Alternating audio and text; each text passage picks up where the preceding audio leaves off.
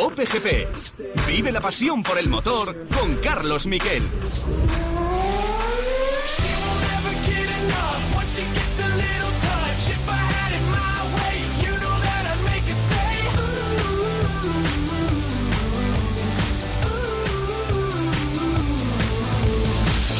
Hola, ¿qué tal? Buenas tardes, bienvenidos a Cope GP. Esto ya está todo echado. Ha sido un fin de semana trepidante. Estábamos eh, en casa, no hemos estado en Bahrein, pero hemos visto ininterrumpidamente las 24 horas de retransmisión de Dazón, de múltiples vueltas en pista, simulaciones, datos. Estamos con una, bueno, completamente empantanados de detalles de lo que ha pasado el fin de semana.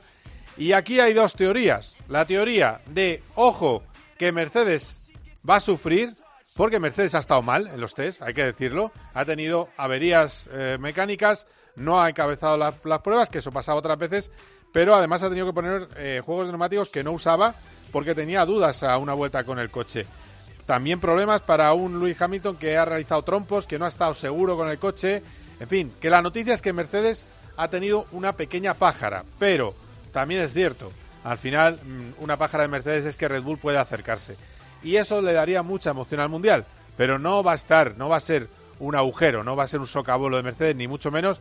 Queda tiempo, que hay un filming day, pero el problema principal que ha tenido es el sobrecalentamiento del cambio. Ese es el problema fundamental, que ha, obligado a Mercedes a bajar un poco tanto potencia como el rendimiento del cambio. Y, y, por eso ha corrido menos y no lo hemos visto brillar. Y sobre todo hemos visto salidas de pista y trompos de su, eh, bueno, de su estrella, que es Luis Hamilton. Y los españoles, tercero de Carlos Sainz, con buen tiempo a una vuelta y una estupenda simulación de carrera, aunque, eh, insisto, Ferrari cree que va mejor a una vuelta que en carrera, donde el problema del gasto de neumáticos sí que pasa, menos en el caso de Carlos que, con el, eh, que en el caso de Leclerc con el calor, pero la carrera va a ser eh, de noche. Y en el caso de Fernando Alonso, disfrutar, como hemos disfrutado de verle de nuevo, noveno tiempo en la última jornada, décimo en general, hemos disfrutado con él y, eso sí, tenemos dudas de dónde está Alpine. Lo que sí os puedo decir a esta hora del lunes es que Fernando Alonso está contento con el coche, que Fernando Alonso piensa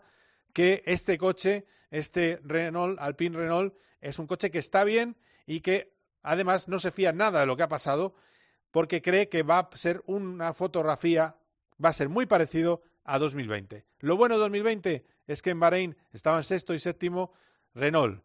Lo malo, que McLaren ha mejorado con el motor Mercedes y eso podría hacer que no estuvieran sexto y séptimo en parrilla. Pero en cualquier caso, cree Fernando Alonso que tiene un coche para divertirse. Explicamos más cosas ya en titulares.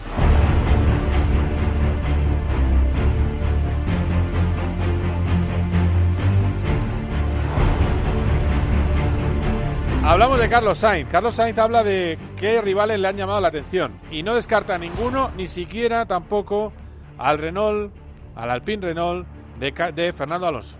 no sé, hay cosas positivas. Yo creo que el Red Bull, yo creo que tiene buena pinta, eh, por lo que hemos podido ver. El McLaren estoy seguro que va a estar ahí porque el coche simplemente con un motor más pequeño eh, eso ya te, permite ayudar la aerodinámica, mejorar mucho la aerodinámica del coche y, encima, si es un motor más pequeño pero con más potencia, pues ya mejor que mejor. Así que McLaren va, a dar un paso adelante seguro.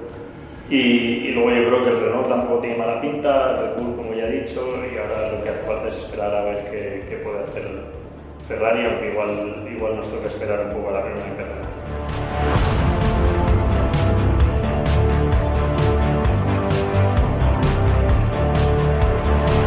¿Qué cosas nos hay que destacar de Ferrari? Bueno, hay que destacar que hubo dos pequeños problemas hidráulicos, que hizo muchas vueltas, 400 vueltas, un poco más que las vueltas que dio eh, Alpine, y que eh, han ganado velocidad punta. Empiezan a estar, ya están, había un rebufo, hubo un rebufo de Charles Leclerc que le hizo ir a 319 por hora, pero ahora ya están a mitad de tabla. El año pasado en este circuito estaban atrás del todo. Ahora hablaremos uno por uno y os voy a dar la clasificación de Copa GP, mi clasificación personal de cómo creo que están las fuerzas de cara a la temporada. Pero insisto, eh, hay mucha igualdad en el pelotón intermedio de la Fórmula 1, en el cual también está un Fernando Alonso, bueno, que también eh, provocó mucha ilusión entre los aficionados. Una anécdota, adelantó durante los test el domingo a Luis Hamilton. Estaban haciendo programas distintos, no tiene ninguna importancia, pero ese momento de verles a los dos emparejados y cómo Hamilton le acepta el juego y le sigue, la verdad es que estuvo eh, francamente bien. Hablaremos también en este COPGP, lo vamos a analizar todo, ¿eh? con unos analistas de maravilla y también con los sonidos. Hablaremos también en este COPGP de Mar Márquez y de qué puede pasar con su vuelta. Acaba de llegar al aeropuerto de Barcelona, ha ido a Qatar a vacunarse, porque ese es otro tema, las vacunaciones. Fórmula 1 en pleno y MotoGP se están vacunando. Unos en Bahrein, otros en Qatar. Este es Mar Márquez hablando de su posible vuelta en el debut en la primera carrera del año, el 28 de marzo. No, al final, bueno, la recuperación está yendo muy, muy bien, estoy contento de cómo, de cómo está evolucionando. Lógicamente ahora es cuando toca tener más, eh, más prudencia y hacer los pasos que, que toquen innecesarios.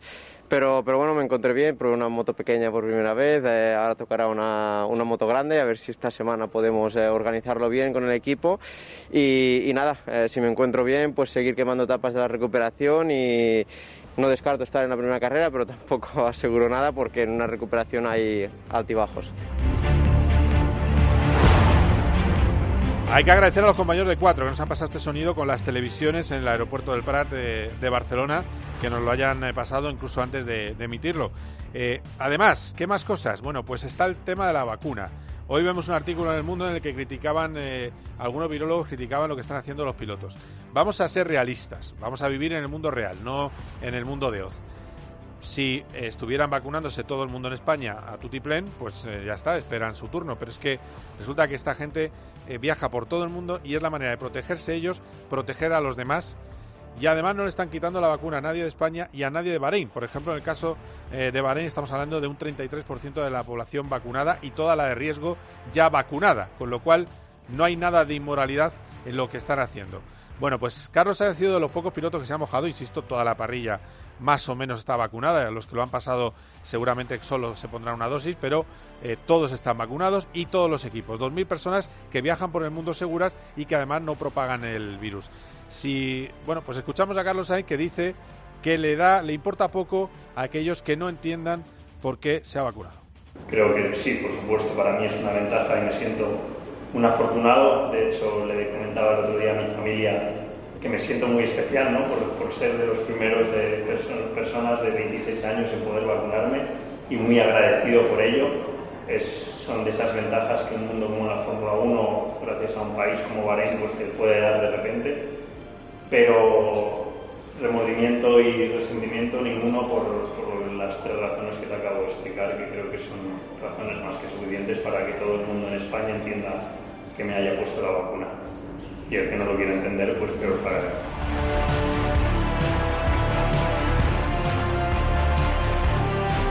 Mar Márquez es más políticamente correcto que nuestro Carlos Sainz y habla de que, eh, bueno, pues que es una vacuna que no va a tener que gastar España en él, que nos ahorra una vacuna. Bueno, cada uno le hace el enfoque que quiere.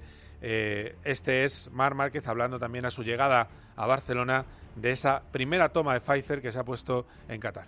Sí, toda la familia MotoGP tuvo la, oportunidad de, de, poderse vacunar y creo que, fue un, eh, un, gran trabajo de todo el, de todo el campeonato. Eh, lógicamente era, era voluntaria y, y, yo escogí que, que sí, por eso, por eso viajé ya que así también de esta, de esta manera, ¿no? cuando toque vacunar aquí en España, pues mi vacuna irá a otra persona.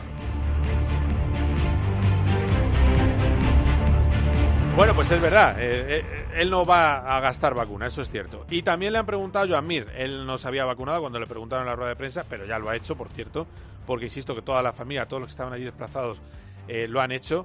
Y le han preguntado a Joan Mir, al actual campeón, y esto es lo que dice de la eh, posibilidad de vacunarse. Cuidado que si todo el mundo piensa lo mismo, a lo mejor, a lo mejor, más allá del mundo hipócrita y absurdo, o el, o el, clan de la envidia, que hay dos variantes en España de la misma, del mismo virus. Eh, más allá de eso, a lo mejor tiene razón. Bueno, vamos a escuchar a Joan Mir. Soy consciente que hay mucha gente que dirá, pues que eh, cómo puede ser, que hay gente que lo necesita. Estoy muy de acuerdo. Yo no la he pedido, pero también voy a decir que ok, nos han ofrecido la vacuna y a toda esa gente que igual que quiera crear polémica, pues no, no puedo decir, no, no me la pongas a mí, dásela a otra gente. Gracias a, a, a, Dorna, gracias al gobierno de Qatar, hemos tenido la oportunidad de ponernos a esta, esta vacuna que seguramente uh, es un acto pues de responsabilidad total. Bueno, pues después de este acto de responsabilidad, luego lo vamos a hablar con Borja también, que nos dé su punto de vista. Vamos a hablar Vamos a desgranar con Marco Canseco, con Miguel Portillo, con el piloto Andy Soucek. Vamos a desgranar y analizar todo lo que ha sido los test de Fórmula 1. Vamos a escuchar más Sainz, vamos a escuchar más Mar Márquez. Escucharemos también a Paul Espargaró, a Lando Norris. La verdad es que es un programón. Quedaos aquí estos Cope GP. Cope GP. Paco González, Pepe Domingo Castaño y Manolo Lama lo dan todo. Lo más importante de la vida. En el deporte. ¡Qué gran combinación! En el entretenimiento. ¿Qué peli o qué serie has visto? He visto una película poco mala, como la noche no puedo dormir. En la información. Deja estos cuatro grandes titulares. Para mí el primero es que hay desde luego bastante... Paco González, Pepe Domingo Castaño y Manolo Lama. Tiempo de juego. Lo damos todo.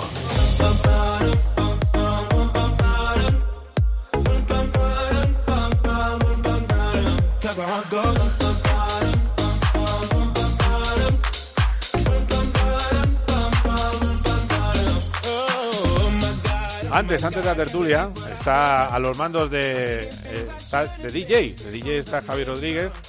Eh, tengo, por supuesto, de productora a Dani Asenjo, que está ahí, bueno, ocupándose de que todo llegue bien y que os llegue bien en este podcast.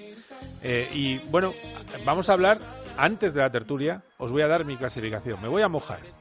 Me voy a mojar. Es un poco arriesgada, pero vamos a ir motor por motor hablando de los mejores y los peores de la pretemporada. Vamos a excluir de ahí, sobre todo a dos equipos, Haas y Williams. Haas y Williams no están en la pomada, están a otra cosa. Son los farolillos rojos. Pero más allá de Haas y Williams, el lío que hay en la Fórmula 1 es 2020 ampliado. Es decir, hay equipos como Alfa Romeo que han mejorado claramente y, vamos a van a estar ahí cerca de esa categoría media que en realidad es la categoría que lucha por el tercer puesto del podio. Así que vamos primero de todo con el motor Honda.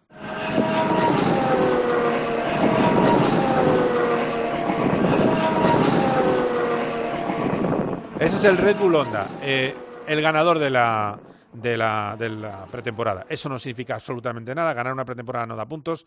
Pero ¿qué ha pasado? Que han cambiado la suspensión trasera y, palabras de Max Verstappen, el coche es más fácil de llevar, que era el gran problema que había el año pasado. Si a eso le sumamos que va a tener a otro piloto sumando muchos puntos como Checo Pérez, eh, el hecho es que si tú analizas es el mejor tiempo del de la, el mejor tiempo del fin de semana, pero sin poner toda la potencia como Alfa Tauri y además es la mejor simulación de carrera que la hizo eh, Checo Pérez. Estamos hablando de una vuelta rápida en torno a 34.6. Para que os hagáis una idea, la vuelta rápida de eh, Carlos Sainz está en 35.0 en la simulacro de carrera.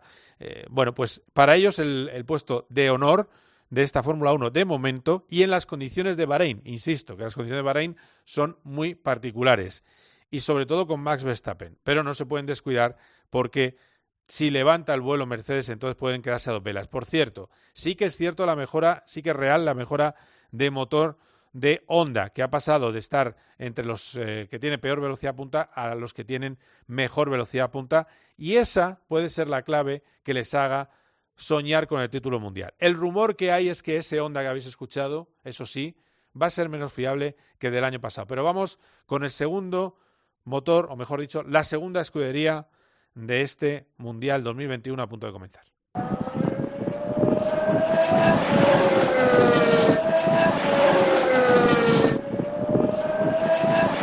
Bueno, pues es Mercedes. Eh, sonido allí directamente traído de Bahrein. Eh, el motor Mercedes es el motor siempre rey de la categoría y lo sigue siendo, evidentemente. Pero Mercedes tiene apuro, lo contaba en la presentación, es la gran noticia. Eh, Hamilton ha estado muy fallón. Eh, y es que yo creo que no estaba ni concentrado, seamos realistas. Luis Hamilton ya ha dicho que no le gustan los test de pretemporada, pero en Barcelona puedes estar desconcentrado y no te sales. Pero en Bahrein, que te vas a lo sucio eh, y, puedes hacer un trompo de 360, como vimos eh, en la jornada, o irte a la grava repitiendo un enganchado en otra de las curvas del circuito Bahrein, el circuito Sakir, bueno, pues eso significa que no estás cómodo con el monoplaza. Mercedes no ha estado bien con ello, eh, cuando hablamos de Mercedes son cuatro, son los dos Mercedes titulares y los otros dos Mercedes. Si os gusta la técnica, echarle un vistazo al suelo de Mercedes es una obra de arte, cómo intentan excavar un poco de terreno, ya que les han quitado un 10% de carga en la parte interior junto al pontón, y eso fue una parte del suelo.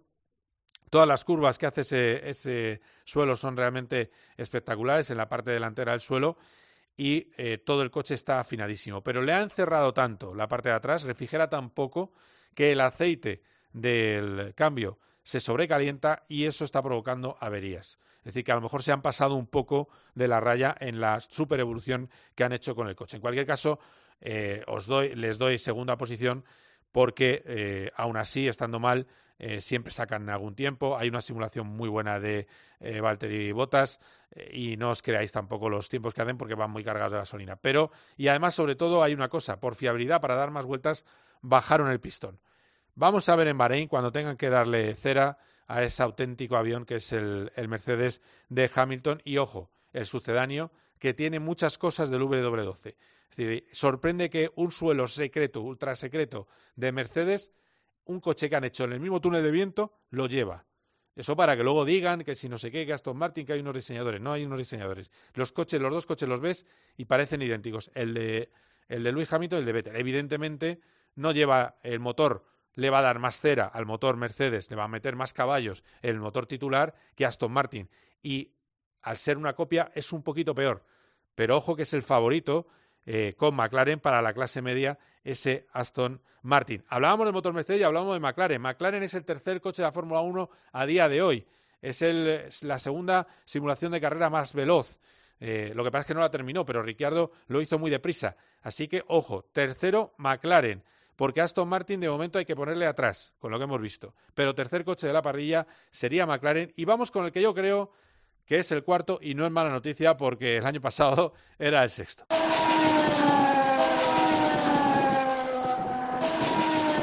Bueno, pues es Carlos Sainz pasando por el circuito de Sakir a pie de pista y la verdad es que, eh, bueno, pues Carlos estaba contento porque al final hizo muy buena vuelta, que es su gran temor, la calificación. Eh, con el C4 hizo una gran vuelta, tercero en los tiempos y eh, superó con bastante a su compañero con bastante tiempo. Si hubieran ido con el mismo a la misma hora, seguramente lo hubiera metido y con el mismo neumático le hubiera podido meter tres décimas a Leclerc, que está muy bien. Es verdad que con el blando, con el C3, eh, con el C3, bueno, estaba un poquito por detrás, falló un poquito en ese intento Carlos, estaba a dos décimas de Charles Leclerc, pero están muy contentos con él. La simulación de carreras tiene una vuelta rápida francamente buena, 35-0. 35-3 hizo, eh, este, hizo Charles Leclerc por la mañana. Pues hay mejoría de pista, evidentemente, pero quiere decir que como mínimo está igual y siendo debutante y luego sobre todo acababa mejor las tandas. Así que yo creo que Ferrari sí que puede estar en torno, ellos creen que pueden luchar por la tercera posición. Yo creo que en lo, con lo visto en Bahrein, lo visto en Bahrein sería el cuarto coche de la parrilla y vamos con el que puede ser quinto, pero aquí las cosas empiezan a ponerse más difusas.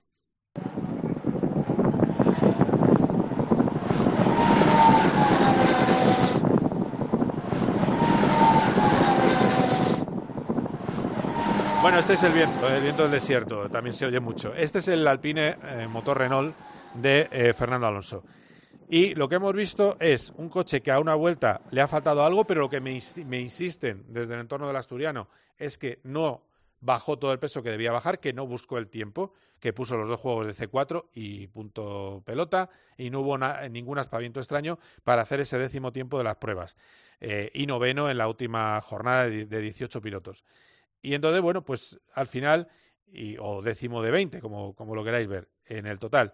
Al final, la sensación que tiene Alonso es positiva, sobre todo porque el coche es muy, muy bueno en el desgaste de neumáticos. Y creen en Renault que habrá pistas donde puedan ser muy competitivos y que en Bahrein pueden serlo precisamente, sobre todo, en condiciones de carrera. A mí la duda que me plantea es que, que este coche, os lo decía antes, ¿qué puede hacer con un motor que tiene muy poca mejoría? Vamos a ver qué pasa con ese motor, pero el año pasado era de los más veloces en recta y este año ya no lo es. Ahora hay bastantes coches por delante. De hecho, estaba eh, a mitad de tabla eh, Fernando Alonso en el primer sector. Y luego sufría mucho en el segundo sector eh, del circuito con, ese, con esa falta de carga tradicional. Va a estar muy cerca también de Alpine, va a estar muy cerca Alfa Tauri, equipo B de Red Bull, porque su Noda, que hizo el segundo mejor tiempo, lo hizo de manera antirreglamentaria accionaba el DRS 150 metros antes de la línea. Y eso son muchas ventajas. Y eso no lo puede hacer, obviamente, en un eh, gran premio. Evidentemente, Alfa Tauri tiene un buen coche, pero no, no se considera que pueda estar eh, muy arriba. Pero, insisto, tanto Alfa Tauri, colocamos quinto Alpine Renault, además tiene una cosa que se llama evolución Alonso, es decir, factor Alonso, pero también es cierto que no va a estar lejos ni eh, Alfa Romeo, ni Alfa Tauri, ni Alfa Romeo. Así que ahora vamos a relajarnos un poco con un poco de esa música que me prepara mi DJ especial y enseguida lo debatimos con nuestros comentaristas de lujo.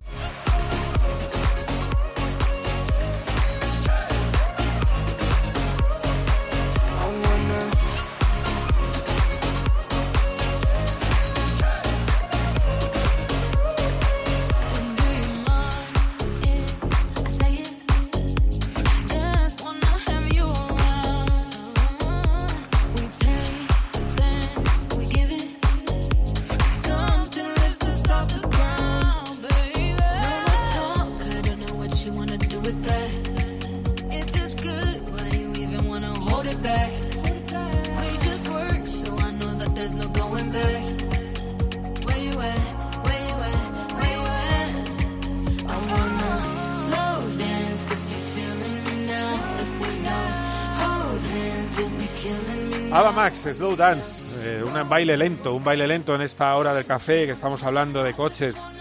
Y tengo a tres, a tres amigos, uno comentarista de COPE, eh, ya de años hay, que tengo, aparte le tengo que felicitar porque ha cerrado un programa de carreras magnífico. Hola Andy Souce, ¿qué tal? ¿Cómo estás? Hola Carlos, ¿cómo estás? A ver, eh, te vas a Porsche. Mira que, un nombre, un clásico de Bentley a Porsche, no puedes hacer otra cosa. Bueno, no, ya he corrido para, mira, para McLaren, para Aston, para Bentley, para Porsche. es la primera marca no inglesa con la que corro. Pero bueno, es un equipo privado, un equipo austriaco buenísimo que ha ganado en varias ocasiones la Porsche Super Cup y Carrera Cup, con lo cual mucha experiencia con la marca.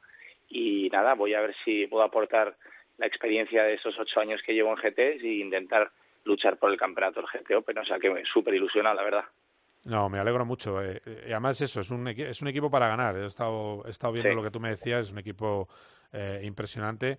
Es el GT Open, es el antiguo el Black Paint, y donde tienes mucha experiencia además. Y, yo creo que, bueno, que ahí, ahí está. tus compañeros son buenos también, ¿no? Sí, tengo un compañero, porque son carreras sprint, el ah, formato es ligeramente diferente. sí, un, un chico de Oman, muy joven, 22 años, eh, que además hacía también top top 10 en la Porsche Super Cup, que para eso hay que hay que ser muy muy bueno y ir muy rápido y ha ganado dos veces el campeonato eh, de Emiratos Árabes eh, y bueno con muchas ganas de compartir el coche porque es un chaval fantástico con el que llevo hablando casi un año porque esto se pospuso íbamos a correr en 2020 y al final eh, pues eh, por el tema del COVID se ha pospuesto y, y nada, muy muy contento. Eh, a ver si le puedo aportar un poco de experiencia, pero seguro que el tío me, me pone en aprietos porque va muy deprisa con un Porsche. Bueno, 911 GT3R, eh, GT3R, el Campeonato Internacional GT Open, el Lesnar Racing, que mal estoy de pronunciación, y los pilotos, y encima cuando diga el, el, de tu compañero, serán Andy Soucek y Al Faisal Al Zubair. Bueno, no está mal, ahí no está tan mal.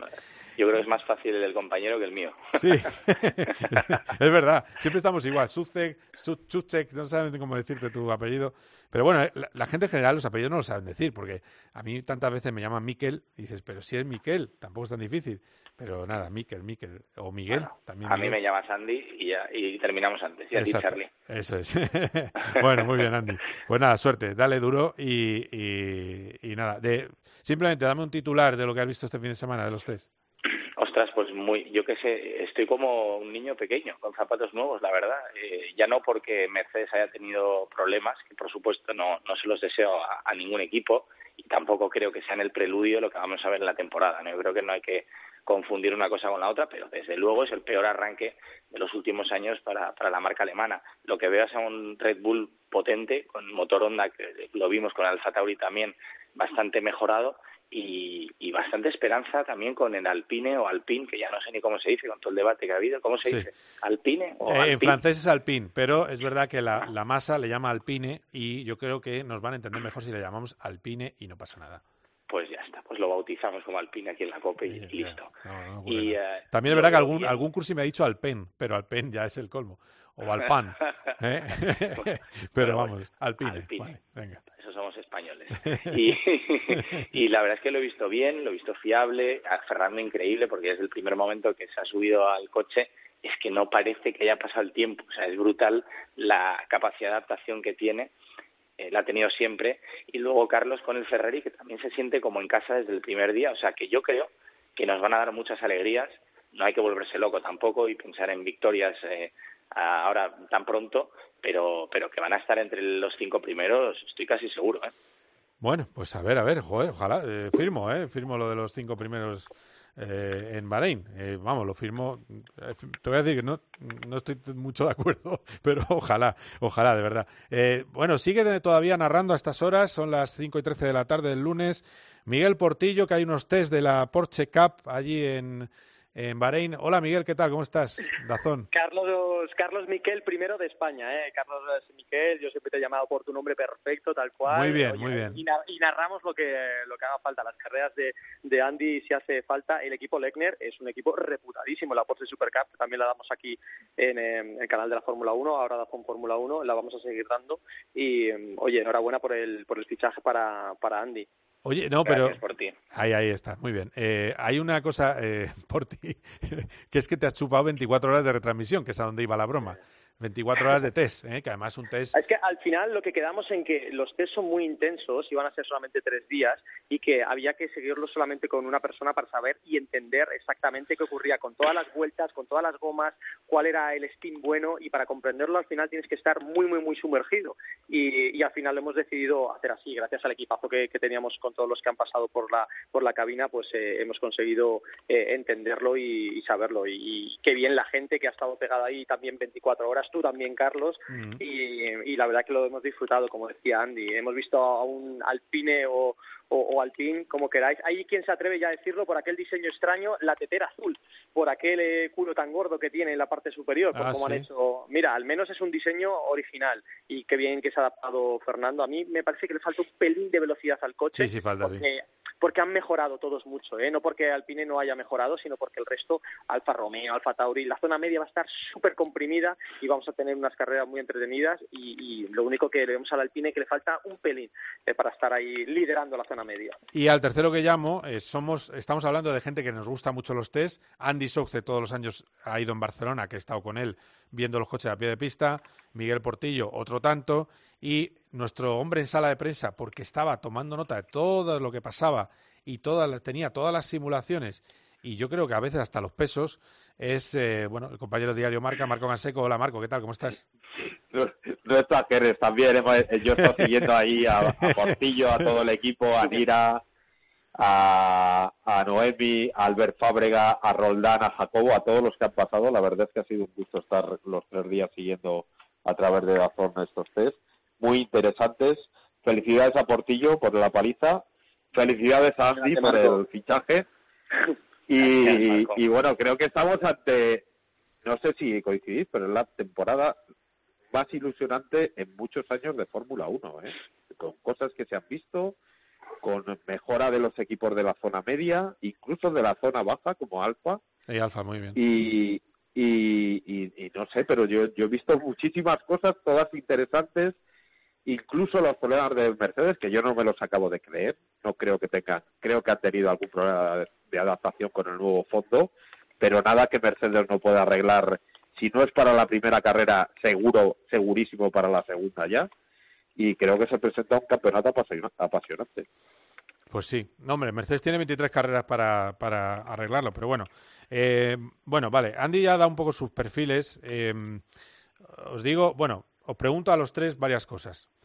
Primero, eh, voy a ser un poco bruto en lo que voy a decir, pero eh, ¿está Hamilton para irse a casa viéndole correr de esa manera tan desmotivada?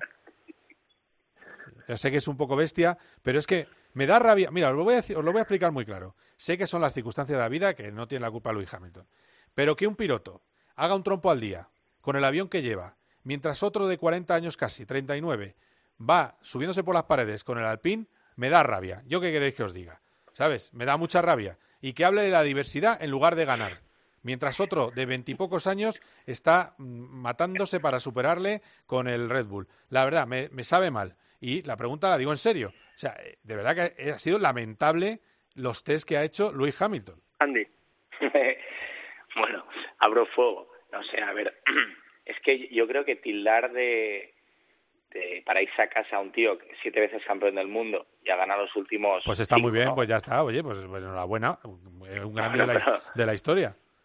Imagínate entonces lo que podría haber dicho mucha gente, aunque no sea el caso, de Fernando en los últimos años de McLaren. O sea, es que al final yo creo que una cosa no quita la otra. Mira, estos son test de pretemporada, Carlos, y tú sabes mejor que nadie que en estos test buscas el límite, la pista estaba muy sucia, había mucha arena, el coche no les iba bien, se le veía incómodo, salía derrapando constantemente. Es un piloto que se amolda a las circunstancias muy bien siempre. O sea, llueve, el tío lo hace bien. Se le pincha una rueda y va con la llanta y te termina la carrera y no le pilla Verstappen. Pero es un tío que tiene un talento indiscutible.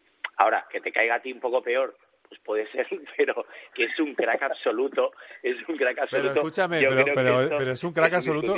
Vamos a ver, es un crack absoluto. A ver, no tiene que irse a casa, vale, exagerado, pero tampoco tiene que dar esta imagen. Me parece lamentable. O sea, pierdo un 10% de agarre y soy una caricatura. ¿Pero esto qué es? Si fuera así, si fuera así, en el momento en el que llueve o en el momento en el que la pista Sí, pero con el pero con el avión, pero con un segundo por vuelta guardado, como el año pasado. Cuando ya no tengo un segundo por vuelta, no sé, Vamos a ver lo que pasa en la primera que, que ojalá disfrutemos con Hamilton este año. No quiero que se mandarle a casa, pero que hay hay cosas hay cosas que veo en la mirada de Max que no las veo ya en Luis. Que, que lo que digo es que Luis, a partir de. Con, que se ha visto demasiado saciado con el séptimo título. Bueno, pues sigue, perdona, termina Andy. No, yo es que, o sea, sé, eh, no sé si esto lo comentamos fuera de micros en algún momento, pero hablé con eh, Mark Hines, que es el manager o la persona, el asistente de, de Lewis Hamilton, que en su día fue el team manager del equipo, bueno, sí, más o menos el team manager del equipo Virgin de Fórmula 1 cuando estaba yo, y luego María Villota, etcétera, ¿no? Y Mark me dijo una cosa momelo en los test precisamente el año pasado, cuando Luis ganó el sexto título. Me dijo, eh, Andy, o sea, no te puedes ni imaginar lo que fue terminar la última carrera, que creo que fue Abu Dhabi, y subirse en el coche siendo campeón del mundo y todos esperábamos una celebración y el tío dijo, oye, eh, aquí ha terminado la temporada, pensemos en la temporada que viene, quiero ese séptimo título mundial y vamos a trabajar lo más duro que nunca para volver a hacerlo realidad. Y aquí me puedes decir, bueno, típico místico de Hamilton que se tira el rollo y tal, puede ser, pero que esto se lo dice a su, persona de confianza en el coche, saliendo del circuito. Yo creo que es un tío que hambre tiene y más por superar la, la cifra de Michael Schumacher. O sea, yo creo que si me dijeras el octavo, digo, bueno, pues a lo mejor pensaría en retirarse, pero yo creo que este año que le queda es el año de Mercedes además, porque luego cambia el reglamento y Dios sabe qué, que tiene que dar el do de pecho, y él lo sabe. Y yo creo que si se retira después de ocho títulos mundiales, oye, eh, hay que hacerle la ola.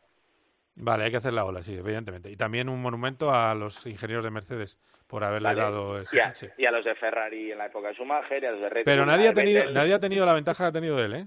Te aviso, ¿eh? No es la de Schumacher. Schumacher tuvo que estar seis años comiendo espagueti hasta que ganó un título. Pero, pero luego eh, tenía el mejor coche. Y luego tuvo el mejor coche, sí, Y al final, en la Fórmula 1 siempre ha sido lo mismo. O sea, salvo en la época de la carrera en Mónaco de Senna del 86, con el Toleman y tal, que bueno, en esa época eran mucho más manuales.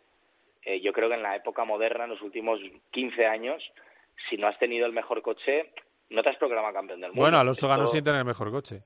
Bueno, pero era más o menos igual. Estaba cerca, estaba cerca, pero no era el mejor coche. Pero bueno, es discutible, Carlos, eh, porque bueno, y el, de, y el de Kimi tampoco, contra Kimi en 2005 tampoco era el mejor coche. Eh, efectivamente, efectivamente. Pero bueno, que tienes que tener, si no el mejor, uno de los mejores. Hombre, sí, claro. Y, y, ha habido épocas en las que ha dominado una marca y mm. Hamilton ha cogido el tren, eso está claro. Pero oye, veremos este año. Yo sigo creyendo que va a ser una temporada, como dice Marco, súper divertida y Verstappen, yo creo que ahora sí que puede dar el salto de, de pensar en ser campeón del mundo, lo cual para nosotros como espectadores es increíble. Es buenísimo. Sí, eso es. Eh, lo que está claro es que va a haber cuatro coches capaces de, ganar carreras porque los motores Honda por fin funcionan, que cuando Fernando se iba de, de McLaren Honda decíamos, eh, algún día funcionará ese motor. Bueno, pues años después ha llegado. Ahora funciona, son fiables, entrega bien potencia, salía bien los coches, no se movía ni el Alfa Tauri ni el Red Bull. Y lo que tú dices, eh, Carlos, de, de Luis Hamilton, es que mm, a lo mejor el tío sí es que es verdad que ha ido más relajado, cometiendo errores, perdiendo el coche con ese par de trompos igual es que siempre ha tenido el coche perfecto y que cuando el coche no funciona eh, es verdad que se protesta más de, lo normal, se pone un poco nervioso. Esta temporada, en principio, va a sufrir un poco más. No sabemos cuánto. Igual gana luego de calle en Bahrein, pero un poco sí que va a sufrir. Marco, no has, hablado mucho. Yo lo de Hamilton, lo de Hamilton, el trompo que hizo con el C5, eh, no sé si es una percepción mía, pero eh, como que el equipo le puso, igual que a Botas el día anterior, a buscar un tiempo un poco artificial para maquillar que habían tenido unos test un poco, que el coche no, no va como esperaban y que no le sentó muy bien. Es mi impresión. No sé si por, por relajamiento o por pero iba allí como diciendo, a mí esto no me... A mí los C5 estos para, equipos pequeños, a mí esto no me gusta. y, de hecho se, se metió a box y no lo volvió a poner, no volvió a hacer un segundo intento, puso el C4 de nuevo. Fue como una pequeña rebelión, como diciendo, no, no, no, no quiero aquí pues, quedar el primero o de los primeros que me van a decir sí, pero con el C5. yo lo entendí un poco así. No sé si se puede que simplemente tuviera un error, que las ruedas estuvieran frías y, fue a acelerar y el coche se le volvió, que, pues, que estos coches puede pasar perfectamente, ¿no? Pero que, que sí no se le veía como, no se le ha visto cómodo, no se le ha visto contento, eso sí es verdad, pero que dentro de dos semanas es uno de los favoritos a, Poli Victoria, a mí no me cabe ninguna duda. ¿eh? No, no, sí, sí, lo normal es que, es que sea favorito a Poli Victoria, venimos de 2020 y lo normal es que gane el octavo título y que se retire con siendo el piloto más laureado de la historia. Y entonces, como tiene ocho títulos, dirán algunos que es el mejor de la historia y, eh, por supuesto, romperán todas eh, toda la mitología de Ayrton Senna, que con tres títulos le convertirán en, un zaguán, en un, en un eh, bueno, uno que iba con, con un coche. vale, después de esta, este rato forofo, rato técnico. a mí, cosas que me preocupan. Alpine ha mejorado el motor solo en fiabilidad. Ha mejorado Ferrari, ha mejorado Honda, mejora Mercedes, el motor en potencia. ¿No os preocupa que le falte un poco, que no esté a la altura de ese tercer puesto, de buscar ese tercer puesto? Porque es muy importante, recordemos. Tercer puesto de equipo, tercer equipo es quinto o sexto en parrilla y eso es lo que al final, si hay algún problema, te da la puerta de los podios si Renault puede trabajar en un motor bueno para 2022, oye, que se olviden del motor de, este, de esta temporada. O sea, la importante es 2022. Eh, lo vamos a, o lo queremos pasar lo mejor posible y que haya mayor igualdad, pero si es para centrarse en un motor potentísimo en el 2022, pues oye, bienvenido sea. Bueno, es verdad que el ritmo a una vuelta todavía no queda claro. Es verdad que fiabilidad muy buena, han podido rodar, no han tenido problemas, que ya es muy importante. Y yo creo que en pretemporada quizás es lo más importante, pero eh, habrá que ver cómo rinden clasificación. Tampoco sabemos si tienen un mapa que ahora mismo no están utilizando y que están rodando, pues simplemente para ver cómo van los parámetros y tal, y cuando llegue el Gran Premio, a lo mejor tienen un, un plus que ahora mismo no estamos viendo. Pero es verdad que ahora eh, los motoristas, que no hay muchos tampoco, pero la competencia eh, yo creo que está en un punto, sobre todo Honda, ¿no? que se ha acercado muchísimo a Mercedes. Ahora hay que ver Ferrari, donde está realmente, que ojalá y por Carlos eh, pues, eh, pues vaya mejor y tenga más velocidad punta, me parece que sí, que el año pasado. Y claro, eh, es que hacerle competencia a esas marcas es muy difícil, ¿eh?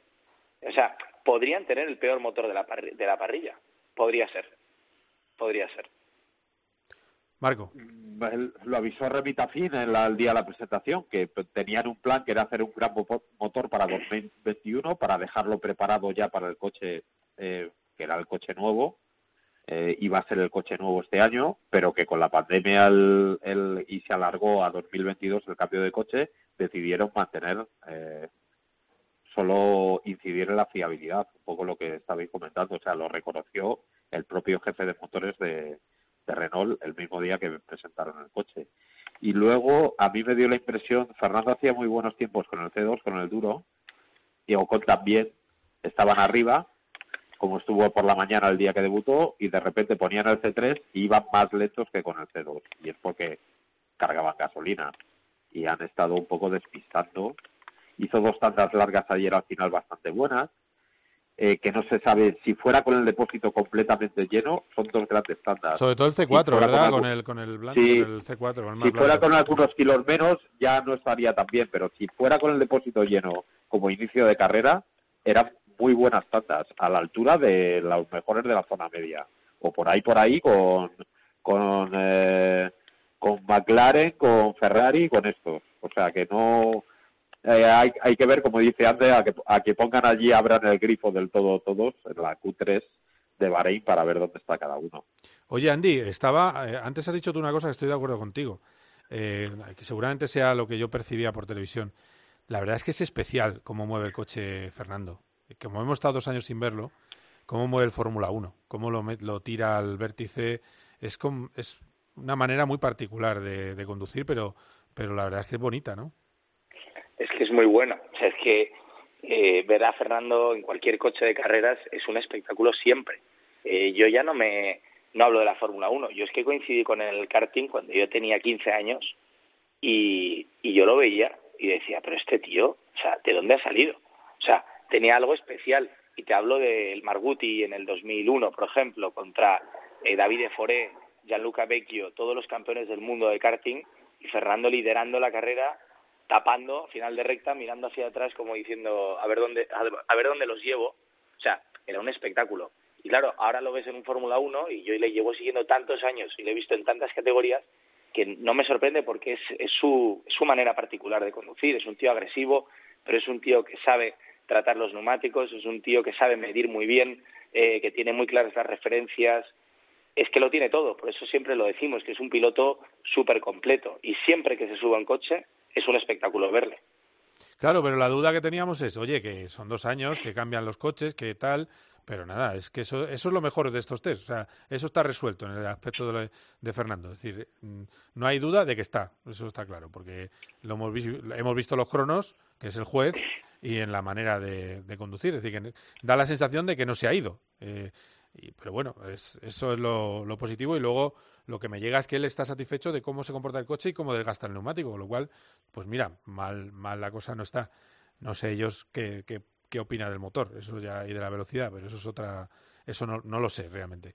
Eh, bueno, pues eh, antes que, que, os vayáis, tuvimos un encuentro con Carlos Sainz y le pregunté dos cosas. Uno, por el motor Ferrari y su evolución. Y lo que me dice es que sí, que ha mejorado, pero que no van a ser los más rápidos en la recta. Vamos a escuchar. En cuanto al motor, yo creo que todavía es pronto para tomar conclusiones. Eh, lo que sí que ya te puedo asegurar es que nosotros tenemos más potencia que el año pasado y, la medimos y lo vemos, con lo cual eso, es, eso son buenas noticias. Eh, lo que pasa es que estoy bastante seguro que los demás también han ganado potencia.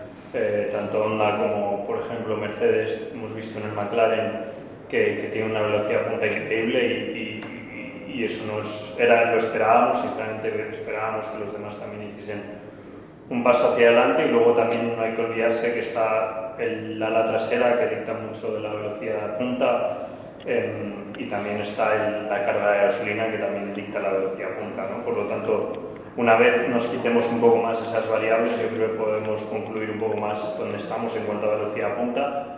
No creo que vayamos a ser los más rápidos en recta, no nos vamos a engañar, pero tampoco eh, hay que olvidarse que el, año pasado veníamos desde muy atrás y hay que este año por lo menos hacer un paso adelante. Pues un paso adelante. Y yo creo que la sensación en Ferrari es la del paso adelante. 11 y 12 en la parrilla de Bahrein el año pasado, sufriendo muchísimo en la carrera. Esperan estar en Q3 seguro este, esta temporada. Y luego nos quedaría, la otra cosa que vamos a escuchar, la otra cosa que le pregunté a Carlos es, ¿cuándo crees que vas a estar al 100% con el coche adaptado para darle la guerra, de verdad, incluso a una vuelta a Charles Leclerc. Y esto es lo que dice Carlos. La verdad es que no lo sabe todavía. Pues me gustaría saber exactamente, no sé cuándo voy a estar al 100% con el coche, pero yo creo que va a haber que esperar unas carreras, sobre todo porque hay experiencias, cualis, carreras que hasta que no las vives, hasta que no vas, no te pasan cosas y no aprendes del coche en ese momento, no, no puedes dar pasos hacia adelante, ¿no? Son, te tienen que suceder cosas, te tienes que hacer situaciones de carrera, situaciones de clasificación, poner el coche en esa situación para, para tener la experiencia. ¿no? Hay que tener en cuenta que yo con, con McLaren llegué a hacer unas 40 qualis, eh, llegué a hacer unas miles y miles de vueltas, tanto en test como en carrera, y eso te da una confianza y una, un conocimiento del coche que hoy en día con las 100 vueltas totales que tengo en el, en el Ferrari comparado con las 10.000 que tenía en el McLaren, pues no es nada, ¿no? Por lo tanto hay que, va a, va a tocar que esperar, va a tocar trabajar duro y va a tocar ir, sufrir experiencias y utilizo la palabra sufrir no, no en términos de, sufrir, sino tener experiencias para, para ir aprendiendo, ir, ir, consiguiendo cosas diferentes para, para entender bien cómo funciona este coche. Carlos nos contó también que ha pasado de 71 kilos a 74, que ha ganado 3 kilos de músculo en un año. Os pregunto a vosotros que sabéis un poco de esto, especialmente tú, Andy, pero también a, vosotros dos, Porti y Marco, ¿no se le ha ido un poco la mano? Que esto es un, en fórmula y es bueno estar ligerito. Bueno, pero no estás hablando los pilotos han tenido, han tenido problemas en los últimos años de tener que guardar mucho, hacer mucha dieta, no poder comer lo que querían y yo creo que además Carlos eh, es, es un piloto bastante delgado, siempre lo ha sido. O sea que no le, le, van a venir bien para el cuello, para la, para la espalda, le van a, le van a hacer eh, eh, ha ganado Arbazón para soportar el esfuerzo mucho mejor. Yo creo que le van a venir bien. Y sobre todo, si fuera un tío corpulento, pero es que, es que no lo es. Con lo cual yo creo que le va a venir bien. Yo creo que está en el peso más o menos medio ¿no? de, la parrilla. Yo creo que Hamilton debe pesar más o menos por ahí, aún siendo más bajito. Eh, no lo veo un peso exagerado, tampoco ha cogido tanto peso. Eh, lo importante yo creo que es encontrar el, el, el balance entre la resistencia y la fuerza y estar fuerte, suficientemente fuerte para aguantar, digamos, las Gs del, del coche. Un fórmula es muy exigente a nivel muscular, pero por otro lado, pues lógicamente no mermar en el tiempo por vuelta, que al final, como ya sabemos, cualquier kilo pues eh, te resta, ¿no? Entonces, yo creo que eso Carlos lo tiene muy medido y Ferrari también, y si los ha cogido es porque los debía coger, eh, porque igual que los ha cogido los va a poder por perder en, en cuanto deje de hacer pesas. Es que si le sigues en redes, ves que está todo el día haciendo pesas. Sí, sí, sí. sí, eh, eh, han subido un poco el, peso mínimo del monoplaza y el peso mínimo del motor. Los han subido para esta temporada. No va a importar tanto el peso del piloto y venimos de unos años que han sido muy, muy, muy exigentes. Años 2015, eh, 2016. Eh, recuerdo que corríamos en el circuito con Roberto Meri y yo a lo mejor hacía una o dos vueltas al circuito y él tenía que hacer tres y cinco, súper estricto con la dieta, no podía comer pan y creo que eso ha cambiado un poco sobre todo eh, para este año, que ese peso mínimo sube, con lo cual eh, bienvenido sea, ¿eh? porque siempre ha estado muy, muy, muy fino Carlos y está, la verdad que está muy fuerte. Le vimos, eh, Miquel, en el karting. Sí, ya, ya, y ahí nos lo contaba, ¿eh? que, que, le daba más, le permitía aguantar más mejor a final de año. Él dice... le, tocamos eh, los hombros y está duro, duro de verdad, y el tío está haciendo muchas pesas para estar eh, muy, muy fuerte. Más que grande, estar fuerte. Pasa que eso se ha traducido en peso muscular. No, no, está fuerte, sí, sí. Eh, Carlos está fuerte. A ver, lo que pasa es que es una teoría distinta a otros pilotos, que tienen un perfil ciclista prácticamente. Pero bueno, que, que por eso lo preguntaba, ¿eh? No, yo no, tampoco lo pongo en duda.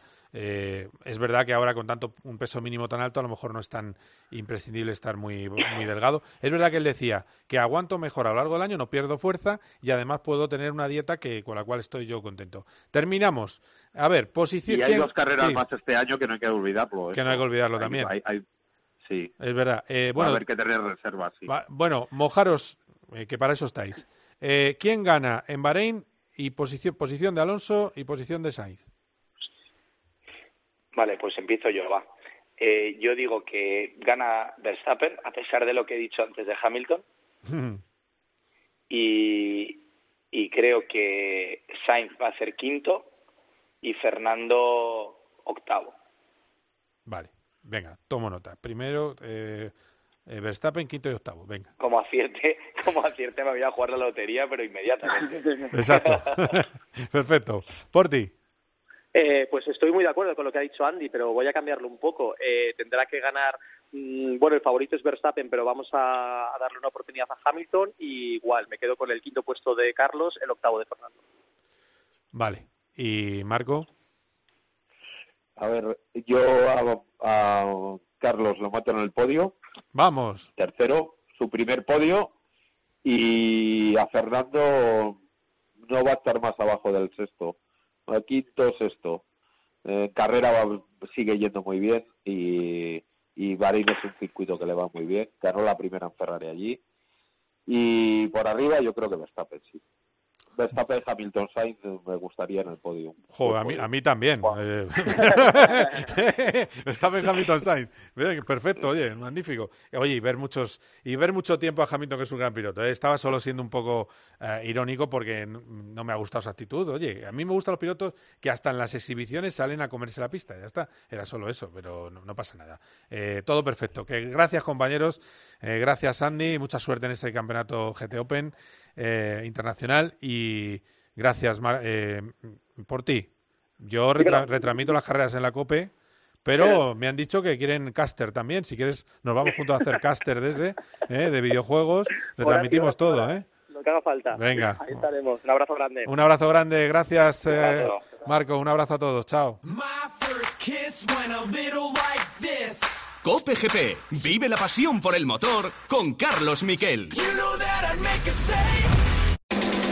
Solo Juanma Castaño consigue que te acuestes cada día sabiendo todo lo que pasa en el deporte. ¿Cómo está el Betis? Vámonos a Sevilla, que tenemos eh, a un protagonista importante. Borja Iglesias, Panda, muy buenas. ¿Qué tal? Muy buenas. Cuando metes dos goles, ¿qué haces? ¿Te pones a responder WhatsApps eh, hasta las 3 de la mañana? ¿Cómo es la vida de un triunfador? bueno, intento ahora echarle un ojido a los más importantes, a la familia. En la radio deportiva, Juanma Castaño no tiene rival. Es el mejor comunicador y cuenta con el mejor equipo. Ha ido a la ciudad deportiva La Porta del Barça y le hemos visto con Kuma. Elena Condis, hola Elena, muy buenas. Por lo que sé, los jugadores del primer equipo le han recibido eufóricos. De lunes a viernes, de once y media de la noche a una y media de la madrugada, el partidazo de Cope. Lo damos todo.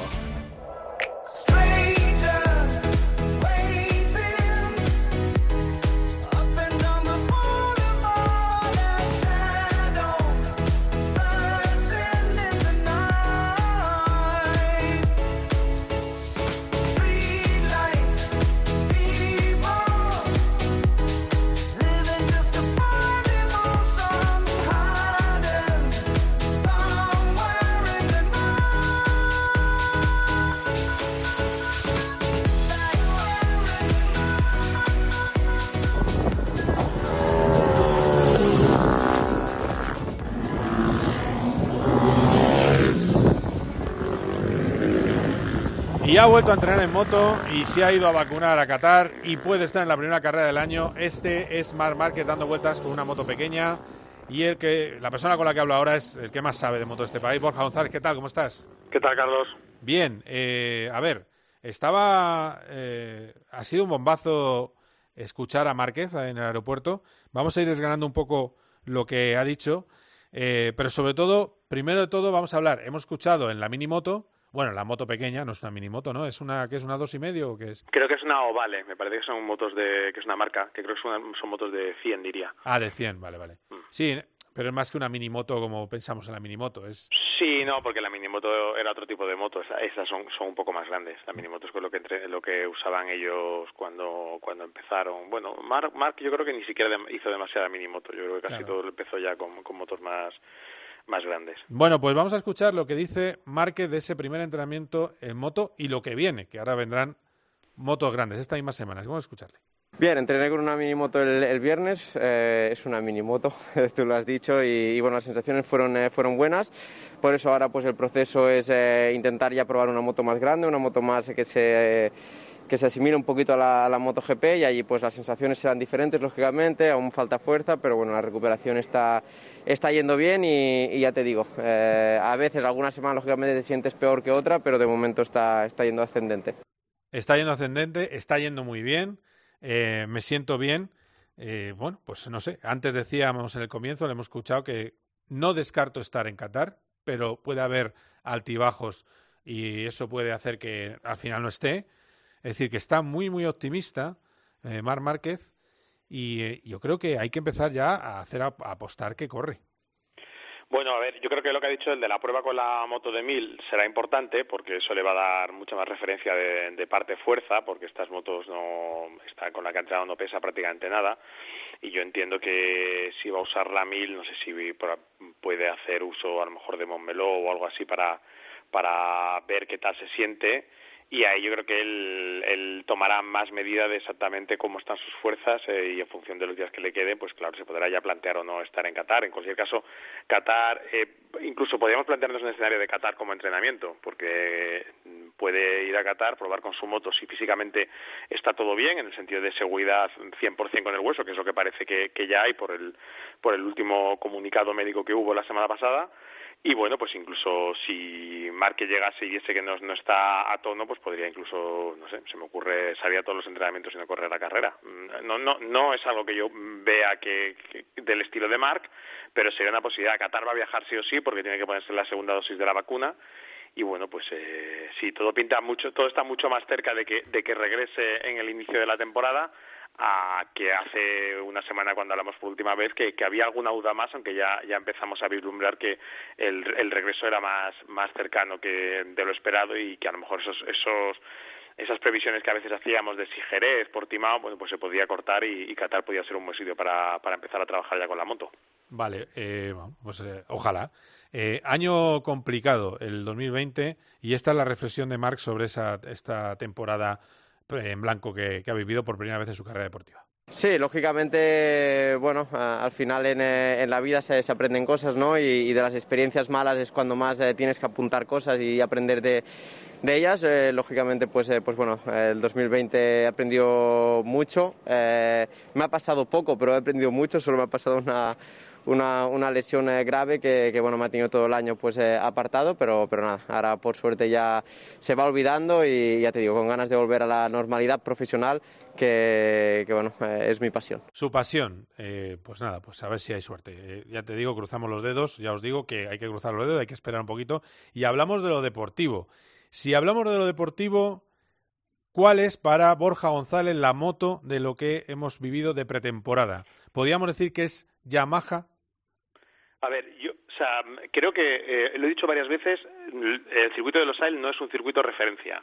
Es decir, la conclusión que hemos sacado de estos días no tiene por qué valer para todo el año.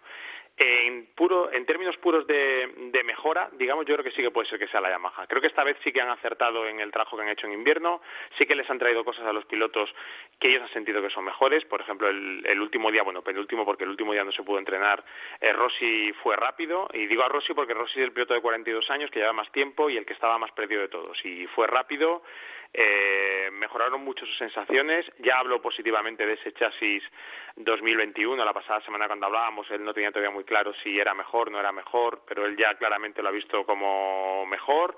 También cree que las soluciones de aerodinámica que ha traído Yamaha, nada muy radical, pero bien pensado, funciona. Me ha dado la sensación de que la moto no hace tanto el ridículo en, en velocidad punta, eh, porque normalmente pues estaban muy muy atrás y esta vez pues han salvado un poquito esa ese hándicap que tenían, eh, que era muy muy bestia en algunos circuitos, el año pasado se vio muchísimo, aparte del problema que tuvieron con, con el motor y todo lo que tuvieron que ajustar, pero esta vez no ha sido tan tan tan exagerado, no no creo que haya sido tan dramático y bueno, pues eh, eh, en, ese sentido sí que creo que probablemente sea la moto que mejor evolución ha tenido. Eh, pongo también en, digamos con un signo de interrogación la evolución de la Honda, que fue la otra la moto que también tuvo muchos problemas la pasada temporada, porque también da la impresión de que han encontrado algo que va mejor, pero mm, tanto Alex Márquez como Nakagami tuvieron muchísimas caídas, falta Mar Márquez, eh, Bradel, el piloto de pruebas que estuvo trabajando con la moto de Mark, ha ido rapidísimo y por Espargaro se ha adaptado también bastante rápido, o sea que esa moto tampoco ha ido mal. Y luego todo el mundo da por hecho que Ducati está en su territorio, en el territorio. Claro, Miller, ha hecho unos tiempazos. Claro, Miller, ha hecho tiempazos. También te digo, ¿eh? Esa, la, la frase de los Aires es un circuito Ducati, es una frase que repetimos todos los años. Si coges el histórico, Dovicioso ganó el año pasado y ganó también hace dos años. Eso sí, ganó por menos de, de, de 30 milésimas respecto al segundo que fue Mar Márquez. El año pasado además fue una carrera muy igualada en la que Crutchlow también terminó muy cerca con la Honda, Rins terminó muy cerca con la Suzuki y Rossi terminó también muy cerca con la Yamaha. Y luego decimos eso de que es un circuito Ducati, pero si luego tiras más atrás de 2018, pues en 2017 ganó, ganó Viñales, en el 16 Lorenzo, en el 15 Rossi, todos con la, con la Yamaha y en el 13 también había ganado Lorenzo. O sea que es un territorio Ducati en el que Yamaha ha conseguido muy buenos resultados. Cuartararo, por ejemplo, que es uno de los dos pilotos del equipo oficial tenía algún miedo eh, en ver cómo sería la moto en, en, ya en pista y en competición. Y luego hay un punto también en el que sí que parece que están un pelín por detrás de Ducati que Ducati ha mejorado también es en la salida. La salida de Ducati es tremenda. La salida de Yamaha lo he visto lo he visto es una dragster. Es impresionante no se no se levanta nada. Pues eh, Ducati ha mejorado mucho su sistema de salida, siempre sabes que van por delante los demás en eso, y aquí la primera curva está lejos, con lo cual la salida va a ser importante y, ya sabemos que con lo igualado que está MotoGP, si un piloto de Yamaha sale en primera línea pero pierde una línea o dos líneas antes de llegar a la primera curva, eh, luego te cuesta mucho más adelantar. Y luego también, tradicionalmente, a Yamaha es una moto que rodando detrás de otras motos le cuesta porque no consigue mantener su línea, sobre todo detrás de Honda y de Ducati, y eso puede... Eh, complicarles un poco la vida y luego pues eh, evidentemente pues yo creo que eh, de todas estas digamos son las que se, se espera un momento espera un momento voy a recordar voy a recordar las, clasificaciones combinadas Miller Viñales Cuartararo Morbidelli Bañaya con la Ducati, es decir, habría dos Ducatis y tres Yamahas. Luego llegaría la sorpresa Aprilia, pero luego en los fines de semana de carreras no suelen estar, aunque esta vez van un poco mejor. Y luego llegaría Joan Mir. Y esto es lo que dice Joan Mir, que está séptimo en los tiempos, y es lo que dice de esta pretemporada. Esas, estas son sus sensaciones. Entonces, nosotros estamos ahí, no estamos mejor, pero no estamos peor. Eh, entonces, el trabajo, hemos hecho un buen trabajo. Eh, tengo margen de mejora, eso es lo más importante. Hoy me hubiera gustado trabajar un poco en ese margen de mejora que, que me queda para saber realmente pues dónde, dónde estamos. Pero, pero bueno, me encuentro bien y, creo que podremos hacer un, un, buen inicio de campeonato. 70% he leído en otras declaraciones de que dice que está solo al 70%. ¿Cómo ves tú a Suzuki? Bien, yo la veo bien. La verdad es que es una moto, yo creo que es muy efectiva. Probablemente los AEL tampoco sea el, mejor circuito para plasmar todas sus virtudes, pero yo creo que están en un, nivel bueno. Esas posiciones de Rins y Mir son significativas, eh, siguen sin tener problemas. Es una moto que funciona. Mir está a un gran nivel, Rins también está a un gran nivel y yo creo que, que ellos. Eh, no sé si para pelear por la victoria en la primera carrera del año, pero sí para intentar hacer el, máximo el mejor resultado posible que les vaya sentando para cuando empiecen a llegar sitios más favorables. Pero sí, yo creo que coincido en la, impresión que, transmite Joan, porque creo que, sí que están más o menos en el, en el sitio. Y bueno, luego los fines de semana cambiará mucho, el fin de semana cambiará mucho la cosa, porque seguro que la temperatura será diferente, eh, habrá a lo mejor no más humedad, eh, estará la goma en la pista de Moto 2 y Moto 3, y ahí tendremos que escribir segundo capítulo para ver cómo se tanto a las motos, pero sí que veo bien a la Suzuki. Y terminamos con el décimo clasificado de absoluto en los tiempos, en las combinadas, que es eh, Paul Espargaró y su adaptación a Honda. Por mucho que ruede aquí en Qatar, incluso con dos fines de semana de carreras, no puedo decir que conozco al 100% esta moto, porque me faltará mucha experiencia de otros circuitos, como, como es de entender. Así que cuanto antes, pues intentaremos ser lo competitivos que, que debamos ser la primera carrera, pero es, estamos lejos, ya te digo, de, entender esta moto, a pesar de que a una vuelta sea rápido, seamos rápido en el ritmo, nos falta mucho. Bueno, pues le falta mucho a Paul y a pesar de que ha estado se ha caído mucho menos que sus compañeros de equipo y ha sido el, eh, ha sido la mejor onda que se dice pronto, pero bueno, le falta un poquito todavía a Paul Espargaró. Eh, termino con una preguntita que estamos acabando el programa. Borja, eh, hemos visto, bueno, no voy a citar nada, pero ¿esto da para polémica lo de la vacuna? La vacunación en MotoGP en Fórmula 1.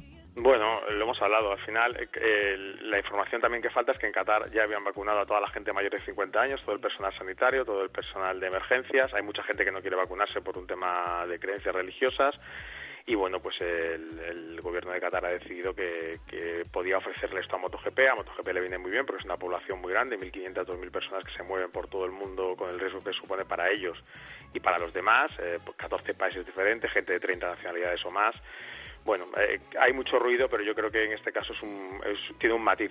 Eh, ya si quieres discutir sobre la parte ética de si las farmacéuticas a quién venden o a quién no venden a qué precio, esto ya sería otro tema, pero en este caso no sé exactamente qué beneficio daría al mundo que hubiesen dicho que no a, las vacunas. es verdad, es todo problemas. O sea, si llegan dándose golpe de pecho y o de manera hipócrita como muchos equipos de Fórmula 1 que no lo reconocen para que no les echen bronca y están todos vacunados pero han dicho, no, es privado, no, es que... No, eh, hay libertad. Bueno, pues efectivamente, lo contrario que es, ¿qué tiene de bueno que no se hubieran vacunado? Pues eso, pues nada. Pero bueno, eh, en fin, este mundo es así. Eh, Borja, nada, enseguida, después de un fin de semana de descanso, las carreras de motos. Así que. Sí, sí, dos seguidas además, ¿eh? Ah. El mismo escenario, o sea que nos vamos a hartar de, de circuito de Qatar. Ah, bueno, pues ya. Además de verdad. Muchas gracias, Borja. Un abrazo fuerte. Un abrazo, Carlos. Hasta luego.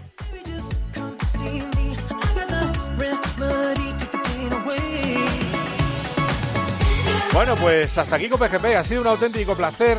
Enseguida, el 28 será el gran fin de semana de MotoGP y de Fórmula 1. Luego habrá otra seguida de MotoGP. Esto ya no va a parar. Si os caigo mal, ya sabéis, me vais a escuchar a todas horas, no pasa nada. Y si os caigo bien, pues mucho mejor. Yo estaré mucho más contento. Ha sido un auténtico placer. Adiós, muchas gracias. Hasta la próxima.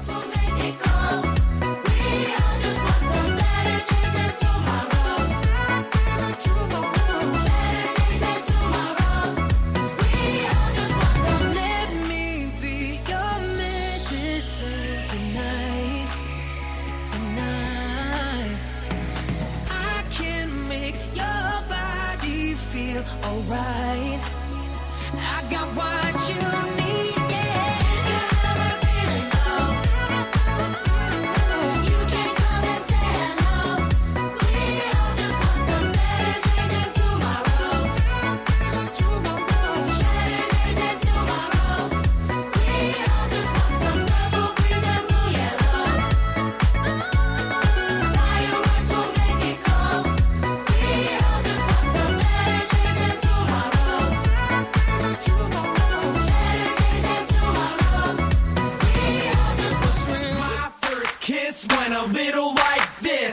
Cope. Vive la pasión por el motor con Carlos Miquel. You know that.